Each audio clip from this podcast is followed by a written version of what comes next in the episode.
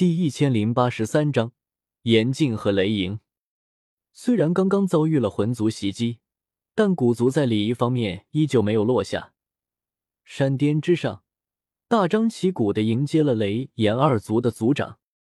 只是等我跟着灵泉上去时，这里的欢迎仪式已经结束，古族众人陆续散去，有点人去楼空的感觉。显然是没打算带上我。如今的大爱盟。还是差了点啊！最重要的大概就是没有三道斗圣坐镇。整个大爱盟斗圣强者有十多位，可大部分都是一道斗圣，二道斗圣就我和丹塔大长老两人，自然不可能真正得到古族重视。不过我也没在意，在灵泉的引领下，一路上到山巅大殿，此刻里面已经坐满了人，皆是几族斗圣。尊者都没资格入内。大殿内气氛还算不错，各族斗圣之间大多认识，此刻都在彼此寒暄，打着招呼。前辈，左边首位坐着的，就是炎族的族长严静。林泉指着左边一位中年男子，为我低声介绍道。我顺他所指看去。只见的一名身着赤红袍服的中年男子正端坐于高位之上，模样有些粗犷，两道眉毛呈赤红之色，看上去如同两缕火焰在燃烧一般。而且让的人诧异的是，他的双眼居然也是完会赤红，看上去就如同镶嵌了两颗火焰宝石一般。扫视之间，一股热浪喷涌而出，空间都扭曲了。三道斗圣，我面色微微凝重，单从他外露的一丝气息，我就能感受到，这绝对也是一位三道斗圣的强者，只是终究比古元差些，大概是没有真至巅峰。右手位就是雷族的族长雷莹，和严静一样，都是三道斗圣的强者，也是雷族之中的最强者。林泉继续为我介绍。又压低声音说道：“听说这雷营极为好战，当年还和萧玄交过手，只是被打败了。”哦，我微微惊讶。萧玄的名头在数千年前的远古八族中，绝对是最响亮。想不到还有人敢去挑战他。我扭头看去，只见那雷营生得宛如一尊铁塔般昂然而坐，其皮肤略显黝黑。此人给予人的视觉冲击极强，肉眼可见，就仿佛那皮肤之下有着巨龙游动一般，一股可怕的力量感隐隐的扩散而开，令人望而生畏，不敢靠近他。这时，古元也看到了我，朝我微微一笑：“纳兰小友也到了，快进来入座吧。”我立刻进去，朝三位族长拱手行礼。晚辈萧族纳兰叶见过三位前辈。雷莹、严静本坐着聊天，此刻忽然听我自报家门，都是一愣。雷莹惊诧，山下打量我一眼。萧族早已没落，想不到居然还有斗圣存在。严静同样惊讶。纳兰叶，这名字我有所耳闻，不是说是中州之人吗？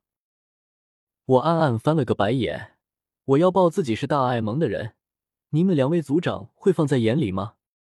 见人说人话，见鬼说鬼话，这个道理我还是懂的。远古八族向来看不起其他势力，我自然要报萧族的名号。两位前辈谬赞了，晚辈确实是萧族族人，只是如今萧族早已没落，故而这些年也是在中州建立了个大爱盟，以避家族。我客气说道：“呵呵，认识了就好。纳兰小友入座吧，我们也该商议正事了。”古元伸手示意了下，我和小医仙便寻了两个空位坐下，还算靠前，大概是古元专门留给我们的。两位道友，前些天我族出了些状况，遭遇魂族袭击，驼蛇谷地狱不幸遗失。古元说的有些委婉。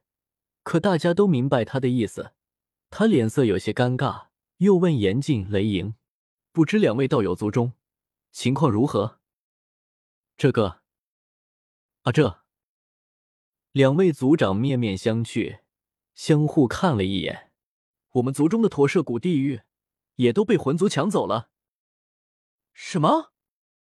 大殿内，古族一群斗圣长老都是哗然，古元也是面色大变，忍不住问道：“两位族中强者无数，驼蛇谷地狱也是重中之重，怎么可能会被抢走？”雷影有些尴尬：“我族中有位长老忽然叛变，偷走了驼舍谷地狱。我发现之后，立刻带人四处搜索，确实有魂族强者前来接应，还是被那叛徒逃走了。这戏码居然和古族的差不多。古元都不好多说什么，毕竟古族也是差不多的情况。他又问严静：“难道魂族也在炎族布置下了案子？”我族确实也有叛徒，不过因为我族有所准备，倒是没有让叛徒得手。严禁阴沉着脸，只是之后遭到了魂族主力的攻击，魂族竟然不止一位三道斗圣，那古玉还是被他们强行夺走了。远古八族虽然实力强大，可是三道斗圣数量也极其稀少，像雷炎二族都只有族长是三道斗圣，其他族中长老。都是二道一道，魂殿殿主魂灭生已经成了三道斗圣，但他来的是我古族，除了魂天帝外，魂族居然还有第三位三道斗圣。古元皱眉，沉声问道：“这人是谁？”严禁眉头皱得极深：“不是人，而是一朵修出灵智的异火——虚无吞炎。”是他？我微微惊讶。虚无吞炎，我当然知道。确实是三道斗圣不错，但更重要的却是他的来历。